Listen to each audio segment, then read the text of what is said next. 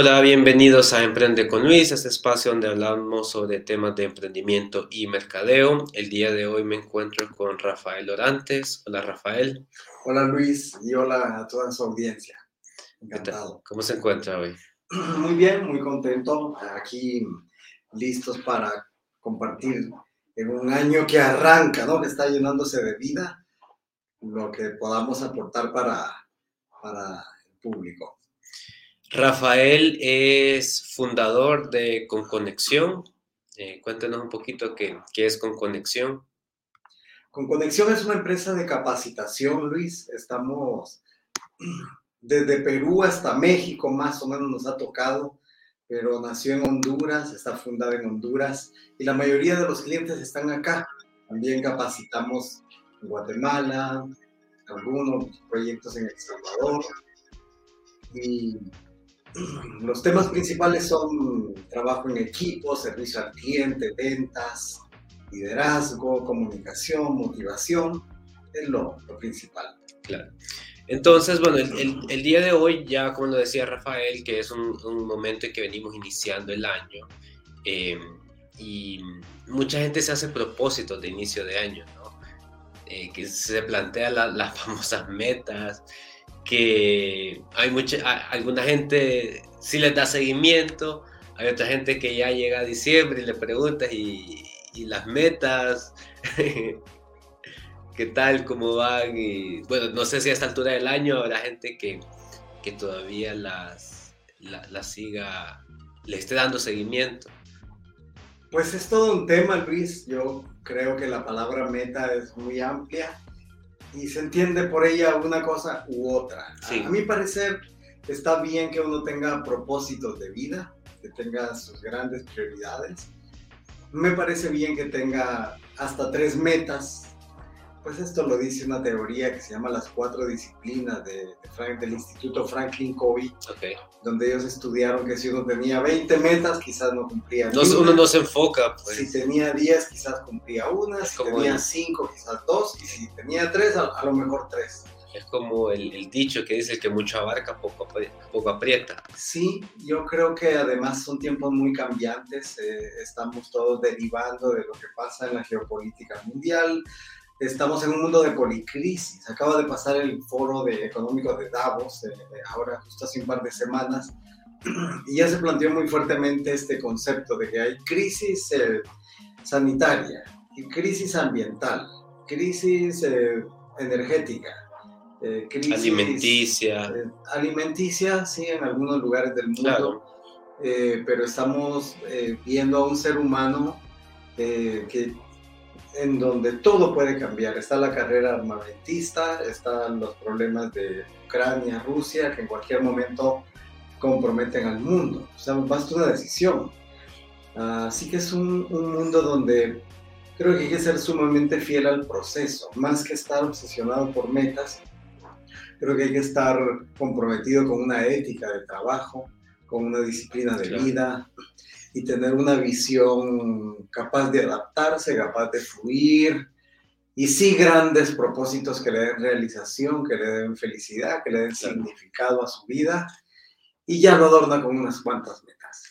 Claro, em, yo hace algún tiempo estuve viendo a alguien que, exponía eh, no, no plantearse metas, sino que plantearse temas, decía él. Eh, en lugar de ponerme una meta como decir este año yo quiero eh, ponerme en forma o yo quiero bajar de peso yo o, yo quiero ganar masa muscular, este tipo de cosas, decir no, eh, el tema de este año de mi vida va a ser la salud. Entonces él decía, em, en cada momento yo tengo que ver, tomar decisiones que van a ir mejorando mi salud. Entonces, digamos, a la hora de comer, ¿qué decisión voy a tomar yo que va a favorecer eh, mi, salud? Entonces, eh, a la hora de hacer actividades de entretenimiento, voy a buscar, siguiendo el tema de la salud, actividades como ejercicio. Entonces, él dice, porque cuando una meta puede ser muy restrictiva, Mientras que si yo estoy siguiendo un tema, o sea, el tema del año es este o el otro, entonces no, no tengo tanta eh, presión pero lo que hago es que estoy tomando decisiones que me van a ayudar a seguir con este tema del año. Porque hay mucha gente que se puede frustrar, que diga, vaya, yo quería eh, bajar X cantidad de tallas y si no lo logré al final del año, entonces eso puede afectarme emocionalmente. Pero si yo seguí el, el tema que yo me había planteado este año, pues entonces voy a, cuando, cuando me evalúe cómo estuvo el año, me voy a sentir mejor porque eh, voy a haber alcanzado algún, algún, algo en lo que me había planteado. Y también decía, bueno, ¿por qué nos planteamos las metas a inicio de año? Entonces, eh, si nosotros nos planteábamos temas y después notábamos que después de cierta cantidad de meses habíamos adquirido hábitos, o sea, ya estos temas me habían llevado a, cambiar mis hábitos, entonces eh, yo ya podía decidir otro tema, como ahora estos meses van a ser, el tema de mi vida va a ser la lectura. Entonces no, no me pongo de meta que voy a leer un libro al mes, porque hay gente que, que se pone ese tipo de metas, ¿verdad? Entonces en el año voy a leer 12 meses. No, eh, el tema de ahora va a ser la lectura. Entonces cada vez que tenga la oportunidad de un tiempo muerto, en lugar de agarrar el teléfono y meterme a Instagram, a TikTok, voy a buscar un libro y voy a leer algo.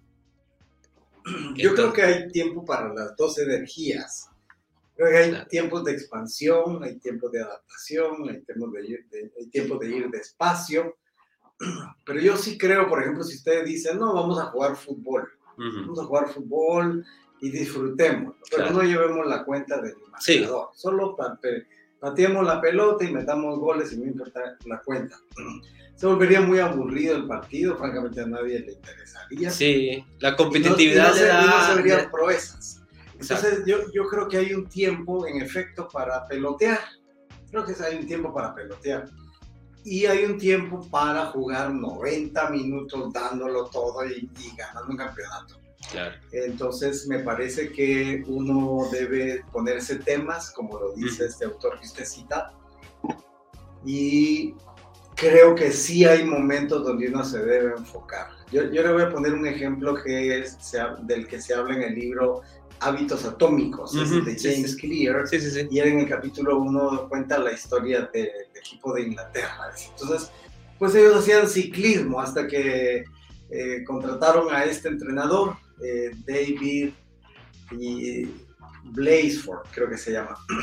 Y este señor dijo, nos vamos a enfocar en cada detalle y vamos a hacer ganancia marginal en cada punto. ¿Cómo gano un 1% echándole alcohol a las llantas? ¿Cómo gano un 1% poniéndole ropa térmica a los jugadores para que no pierdan el claro. ¿Cómo gano un 1% limpiando meticulosamente que no haya polvo en los camiones y pintándolos de blanco para que veamos el polvo? ¿Cómo gano el 1% cambiando el ungüento que le echamos a los ciclistas al final del día porque les da insomnio el otro? ¿Cómo gano el 1% en la dieta de los ciclistas? ¿Cómo gano el 1% poniéndoles otro colchón, otro tipo de almohada para que duerman mejor? Bueno, fue una cosa espectacular que hicieron nueve medallas olímpicas, eh, perdón, nueve, nueve récords olímpicos, siete récords mundiales, 66 medallas olímpicas, cinco Tours de France eh, y 176 campeonatos mundiales en una década. Entonces yo creo que sí hay, hay un momento sí para enfocarse. Claro. Y, uh, y hemisferio izquierdo, o sea, mucha lógica. Y hay un tiempo donde es fluir, donde es nadar en la incertidumbre, donde es ser felices, disfrutar de la vida, tener un tema, ser fiel al proceso, los resultados no dependen del todo de mí, pero sí depende de mí dar lo más de mí. Entonces creo que en esa dinámica la vida va fluyendo y se acelera. Usted se imagina que usted diga, no vamos a subir al Everest. Pues no, si no lo haces en las primeras dos semanas de mayo, no llegas a la cima. No se puede. Son dos semanas. Sí, las condiciones. Porque no hay otra ventana climática que lo permita. Entonces, yo creo que hay que nadar en las dos energías. Yo también creo eso. Eh, bueno, y yo, yo hay tres cosas eh, que creo que, que aplican a la vida y a los emprendimientos. Primero, nada de blanco y negro. Siempre hay escalas de grises. Entonces, y no es como que hay una metodología, que esta es la metodología aprobada, no, o sea, en distintas situaciones hay cosas que funcionan, hay cosas que no funcionan. Eh, algo parecido a eso, no hay una receta mágica del éxito. Eh, porque yo le he visto sobre todo en temas de emprendimiento que hay gente que viene y dice, yo ya hice esto, ya lo probé, esto funciona. Y yo digo, si ya hubiera una receta mágica del éxito, solo sería agarrar la receta, seguirla y todos tendríamos el éxito garantizado. Y hay cosas que ya las han aplicado algunas empresas, algunas personas, en ciertas ocasiones funcionan y en ciertas ocasiones eh, no funcionan. Y lo tercero es que eh, la vida no es lógica. Los negocios no son lógicos, eh, los humanos no somos lógicos. Em, pues nuestra mente tiene tres niveles, el nivel consciente, el nivel subconsciente y el nivel inconsciente. La mayoría de las decisiones las tomamos en el nivel inconsciente. por ejemplo, respirar, eso no es ni siquiera subconsciente.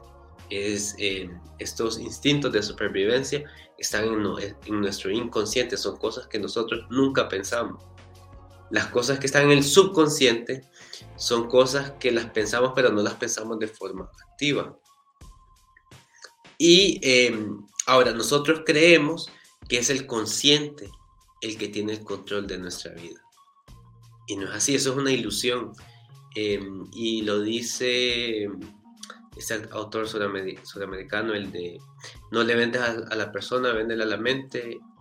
Ah, eh, Klarich. Ah, Jürgen Klarich. Él lo dice. Em, los, los humanos tomamos decisiones emocionales, no racionales. Y después también lo vi en, en es un programa de televisión de National Geographic que se llama Juegos Mentales. Y ellos probaban que uno, eh, el humano primero toma una decisión emocional y después crea eh, el, el, consciente, crea un razonamiento alrededor de esa decisión para justificar y presentar como que la decisión es, es racional, pero en realidad es algo emocional. Claro. Son los sesgos cognitivos, ¿verdad? Daniel Kahneman, este famoso premio Nobel, habla mucho de, de, ese tema, de cómo buscamos justificar nuestras emociones y, y, luego nuestro mundo gira en torno a esos paradigmas. ¿verdad? Claro. Sí, una de las cosas que decía Clarice, por ejemplo, eh, y hay muchas empresas, eh, y en mercadeo funciona bastante, por ejemplo, ¿por qué se utiliza la, la, la figura femenina? Eh, y es que, digamos, si llega a un gerente de compras, varias vendedoras, él va a tratar de favorecer a la que le parece más atractiva. Y después tiene que ir a presentar un reporte ante los los superiores de por qué decidió comprarle a esa empresa. En realidad el gerente de compras tomó la decisión porque eh, le quiso comprar a la vendedora que le parecía más atractiva. Pero cuando le vaya a presentar el informe a sus jefes, va a crear todo este razonamiento lógico que esa era la mejor opción. Así funciona el, ser humano. Claro. Pues sí, muy interesante. Yo creo que a raíz de eso también son tiempos para trabajar mucho la conciencia. Pero creo que esto es parte de lo que estamos viviendo en el mundo de pospandemia. Creo que es una gran oportunidad para iniciar de nuevo, para rectificar, para conquistar, para liberarse y, y para acceder a estas formas de pensar que han estado siempre latentes, pero antes nos aferraba mucho a la lógica. Hay un autor español, se llama Enrique Corbera, que habla de, de cómo cambiaron el pensamiento, las visiones que tenía el ser humano del universo. Por ejemplo, dice, está el mundo newtoniano. Velocidad es igual a espacio partido tiempo. Entonces recorres 10 metros. En 10 segundos tu velocidad es un metro por segundo. Hasta que vino Einstein. Y Einstein dijo, todo es depende, relativo, todo es relativo. Depende. ¿De qué depende? Don Einstein le dijeron, de, dónde es el observador. Correcto. Pues el observador está en el mismo plano en que estaba pasando el auto. Entonces sí. Es correcta. O sea, la, las observaciones... pero si el, el, observador está de un carro en movimiento. o en un carro en movimiento, entonces ya la velocidad no es esa, porque tienes que sumar a cómo se desplaza el planeta respecto al Sol. Ajá. Pero luego viene otro gran científico, Max Planck, el padre de la física cuántica, que dice, depende también.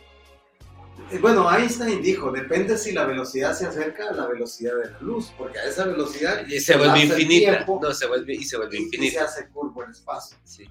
Y ya dijo Max Planck, y depende de que no sea una partícula infinitesimal, porque donde vaya a ser una partícula subatómica, pues esos tienen total... Ah, sí, las reglas, de la física ahí son otras completamente. Y yo creo que lo, lo, lo, más interesante de la física cuántica es que el observador es co-creador de la realidad. Entonces, Exacto. está este famoso experimento de las rejías, que cuando bombardean con electrones una, una rejilla, pues si hay un observador... Eso influye en el resultado, claro. Los fotones se comportan como partículas y cuando no hay observador se comportan como ondas. Entonces generan del otro lado pues o, un patrón de, de, luz irregular o, generan un, patrón eh, un patrón de ondas. Eh, y yo creo que cuando sumamos todo eso, entonces la lógica tiene sentido en un territorio, las emociones tienen sentido en otro territorio, los instintos tienen sentido en otro territorio, como dice Wayne Dyer, la forma en que ves las cosas sí influye en las cosas, hace que las cosas cambien. Y cuando uno suma todo esto, pues son tiempos para valerse de todos los recursos. Creo que hay que vender con lógica, vender con emoción, y hasta yo le llamo a ese concepto ventas cuánticas. No me pregunte por qué, pero hay, gente que hace todo el proceso de venta lógico y no vende. Y hay gente que no hace nada del proceso lógico y vende. Es como que yo le dijera una receta de un libro para ver cómo consigues pareja. Entonces yo le doy la receta y hay personas que hacen toda la receta y no se le acercan ni las moscas. Y otra persona que no hace ninguna fórmula y, entonces resulta que es tan atractivo para las personas del sexo opuesto. Así que es como un tema de una energía y creo que todo sí, es una, es una mezcla de todo. Nuestro. Es una mezcla. Yo por eso le decía que eh, no todo es lógico. Eh, el ejemplo que, que, que, yo he visto últimamente es el, el, Mundial de Fútbol recién pasado. A mí siempre que me preguntaban quiénes eran los equipos más fuertes, para mí eran Francia, Inglaterra y Brasil. Sea, lógicamente, si el fútbol fuera algo lógico, eh, uno de esos dos tenía que ser, eh, de esos tres tenía que ser finalista y el otro tenía que haber llegado a semifinales. Pero me preguntaban quién era el favorito. Argentina. No estaba entre los equipos más fuertes. O sea, que, tuvieran los jugadores más técnicos eh, y que estuvieran igual de preparados.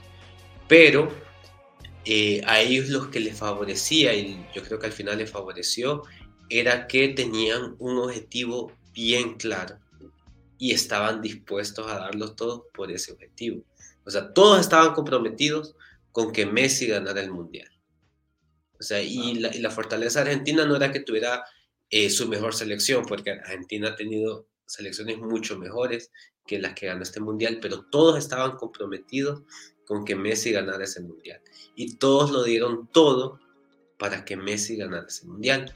Y eso provocó una sinergia que eh, les valió al final para ganar el campeonato del mundo. De entre los tres eh, que, fuertes que yo consideraba, Francia eh, demostró que era el más fuerte. Brasil no es que fuera el menos fuerte, que fue el primero en quedar eliminado, pero yo siento que ellos se confiaron, porque ese partido contra Croacia le faltó lo que le sobró a Argentina, ese compromiso con el objetivo. Ellos ya habían demostrado que tenían un un nivel de fútbol muy alto, pero en ese partido de cuartos de final no, no lo aplicaron, fueron bastante parsimoniosos, como que creyeron que con lo que ya habían demostrado les iba a bastar. Y al final Croacia los, elimina. Wow. Pues a mí me, yo leí hace algunos años una declaración de Higuaín cuando ellos pierden. En 2014. En 2014, si no estoy mal, en, Brasil, ¿verdad? Y dice Higuaín, fíjate que nosotros todo el tiempo que nos preparamos nos vimos en la final. No se vieron ganando. Pero no ganando. Y ahora yo estoy seguro que se vieron ganando. Sí. Eh, ya tenían la experiencia anterior. Entonces creo que es una mezcla de ambos. Creo que sí hay que verse, sí hay o sea, que no es que propósitos y metas, pero luego hay que desapegarse y hay que fluir y hay que ser fiel al proceso. No, y a veces los fracasos, digamos, no son culpa de que no seguí el método o no son culpa de que no era el mejor preparado. Por ejemplo, eh, como le digo, Francia era de las selecciones más fuertes, pero solo uno podía ser campeón. Entonces al final no es culpa de que Francia jugó mal, de que no tenían la actitud, o sea, yo estoy seguro que ellos tenían la ganas de ganar, eh, o sea, para ellos iba a ser algo histórico, hace décadas no hay un bicampeón del mundo, o sea, una selección que ha ganado dos mundiales consecutivos. Entonces, para ellos obviamente la motivación estaba ahí, pero solo uno podía eh, ganar. Bueno, incluso al final llegaron hasta la definición por penales, pues que es el último método de desempate sí, fue una final espectacular. Yo creo que a todo el mundo nos, nos motivó, nos hizo disfrutar. Y creo que si uno aplica esto a su vida en este año, pues ahí tiene bastantes directrices, como bastantes pistas de por dónde está exitoso en los claro. ahora. Claro, porque, o sea, y ellos no, no, no, o sea, Argentina no ganó solo por ese ímpetu que le pusieron, esas ganas de ganar eh, o, que, o de que Messi ganara, sino que, obvio, está el trabajo duro también, hay que, hay que ir a entrenar, hay que eh, seguir la dieta, está este discurso famoso que, que dio Messi eh, el año pasado, en el 2021, cuando ganaron la final de la Copa América, antes de que salgan a la final y que les dice, estuvimos 20 días aquí concentrados, nos sacrificamos y hoy es el día que vamos a ver la recompensa de, de todo este sacrificio que hemos tenido, que no vimos a la familia, eh, que de, de, irnos a acostar a la hora, de, de, de, seguir la dieta estricta. O sea, hoy es el día que vamos a ver resultado. Entonces, eh, son como distintos porcentajes, ¿no? La disciplina, eh, el, entrenamiento, la preparación, eh, el ímpetu con el que enfrentamos los desafíos, lo que nos ayuda al final a, superarlos. Claro, claro. Pues eso, eso si lo aplicáramos a los negocios, hay que pedirle al público que sea dedicado, que sea responsable, que se esfuerce, que trabaje más. Yo siempre que doy cursos en las fuerzas de ventas, les digo, Mm, ¿Quiénes quieren duplicar las ventas? ¿Quiénes quieren ganar más? Pues hay, que trabajar más. O sea, la, manera más fácil es todos vamos a trabajar más y mejor. Sí creo que hay que conectarse con la vida. Creo que ese es otro tema que, está bien fuerte ahora para la humanidad. Es como si se resurgiera tu otro yo. Yo, yo creo que hay un yo antiguo que se quedó en la pandemia, la prepandemia, y durante la pandemia. Y yo siento que ahora estamos con un yo nuevo que tiene el mundo por delante. Entonces, la pregunta es, ¿cuál es el ajuste que haces en tu identidad? O sea, o sea ¿cuál es la identidad que, que te quitas y cuál es la identidad que te pones? Eh, y bueno, esto es peligroso, esto de las identidades, porque luego uno anda haciendo, marginando, haciendo sectas y diciendo que esto sí que es como pero yo sí creo que uno debe verse al espejo y darse algunas directrices y quitarse otras. Yo el otro día, por ejemplo, estaba en un semáforo y entonces la persona estaba vendiendo dulces, aquí en Tegucigalpa, y yo decía, caramba, ¿qué pasaría si a mí me dicen, ven, te vas a vender dulces como esta persona? Y me dan la bolsa de dulces y me ponen en el semáforo. ¿Yo qué haría? Pensé. Entonces yo agarraría los dulces y se los empezaría a regalar a las personas que vayan pasando y al terminarme todos los dulces regalados, guardaría la bolsa para pasarla botando en un bote de basura y diría, este no va a ser mi trabajo. esta es mi decisión. claro. Porque no quiero pasar 10 horas bajo el sol, claro, claro. y eh, prefiero hacerlo de otra manera. Sí. Entonces yo digo, si yo a mí me metieran en el cuerpo de esa vendedora, ¿yo qué haría? Pero luego yo lo, vería, lo veía al revés. Yo diría, ¿qué pasaría si una persona como Leo Messi lo vinieran a meter en mi vida?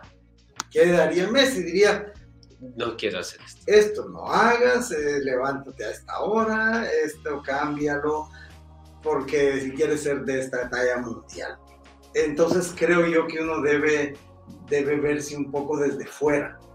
Creo que estamos muy asociados con nuestros dramas mentales, eh, con nuestra... Eso tiene un nombre. visión del mundo, disociación, le llaman en psicología en, un momento hay que hacer un alto en el camino y salirse un poco del cuerpo y ver la vida desde allá. Sí, eso fue algo que me enseñaron en, el, en el, colegio. Sí, se, se, usa, por ejemplo, cuando le quieren quitar la fobia a una persona. La persona está asociada con la araña. Entonces la persona, cuando vio la araña que le iba caminando, la sobredimensionó. O sea, vio, una, vio los ojos, vio los colmillitos de la araña y agarró un trauma. Y lo que hacen los psicólogos es que la ponen delante, le ponen la araña por allá y la van acercando gradualmente hasta que la persona es capaz de decir, uy, pero si es un bichito y yo peso mucho más. Entonces ya la persona se disocia de ese trauma que tiene. Eh, yo creo que hay que disociarse del pasado. Es aprender, ver qué no funcionó y tomar cuáles van a ser nuestros nortes. Para mí, la felicidad es clave. O sea, yo, yo creo que no vale la pena, el COVID lo demostró, venir, dedicar la vida al plan de otro, a los, las proyecciones de tus padres, a las proyecciones de los patrones transgeneracionales, a lo que la humanidad quiere. Y creo que cada uno es dueño de su vida y debe tomar control de ella, saborearla, disfrutarla, agradecerla y decir, voy a vivir, pero a disfrutar. Yo una vez leí una frase y ahora eh, la he hecho mía que dice que la felicidad es el grado más alto de éxito que existe. De acuerdísimo. Entonces, sí, es como evaluarnos y si soy... Y también distinguir entre estar alegre y ser feliz, que no es lo mismo, ¿no? La, la alegría es algo pasajero. Entonces, eh, por ejemplo, yo, yo puedo venir y sentirme alegre, vaya, después de que veo un partido de fútbol y, y, gana mi equipo. Eso me, genera alegría, pero es algo que pasa. Mientras que la felicidad es algo ya más duradero, ¿no? O sea, sentirme conforme con, con la situación eh, de vida en la que me encuentro. O sea, obviamente esa situación de vida no, no es no es algo crónico, sino que las situaciones van cambiando, pero... Eh, y eso nos mueve a seguirnos moviendo, no, no quedarnos estáticos. Totalmente. Bueno, hay... Perdón. Estoy saliendo un resfriado, mil disculpas. Hay un libro del doctor Franklin, eh, bueno, es de Stephen Covey, que empieza con el, con el hábito fundacional que se llama ser proactivo. Y dice, ¿de qué te sirve poderte subir la montaña y darte cuenta cuando llegas arriba que sí, que, que no era tu camino. Y dice, en el, fuiste actitud mental positiva y motivarte y meterle ganas a la vida, pero cuando llegas arriba dices, pero no era mi montaña, yo quería ir a la que está allá. Entonces sí, meterle actitud mental positiva, meterle esfuerzo, meterle organización, pero primero cerciórate de que ese es tu camino y lo dice Robin Sharma cuando habla de los hábitos de felicidad. Él dice, mira, toda la gente que es feliz sabe para dónde va. Y además está disfrutando el camino también. No solo allá, cuando llegue a la cima es que voy a ser feliz. Van por la vida derivando, se sientan, comen, juegan, sienten el olor de las plantas, miran la puesta del sol. Creo que la vida nos está regalando esa gran oportunidad ahora, no hay que dejarla ahí. Sí, em, y yo creo que es algo como, hay gente que, es muy materialista y vaya, cuando dicen cuando tenga el, el, iPhone más nuevo voy a ser feliz. Y en realidad no son, no son felices. lo tienen, sienten alegría en ese momento, pero, pero es una alegría vacía, ¿no? que no le pueden dar un seguimiento. Em, y lo otro que estaba pensando cuando di el ejemplo de, lo del semáforo, otra de las cosas que yo estoy convencido es que el trabajo duro no es todo.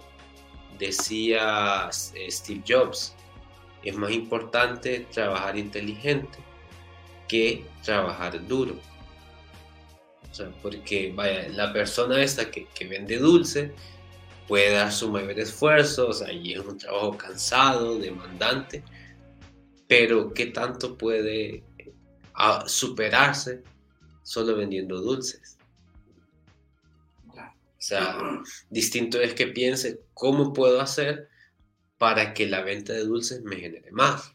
Entonces, eh, automatizar el proceso, tal vez en lugar de estar yo en, un semáforo, em, conseguir algunos recursos y tener eh, una máquina que los venda automáticamente.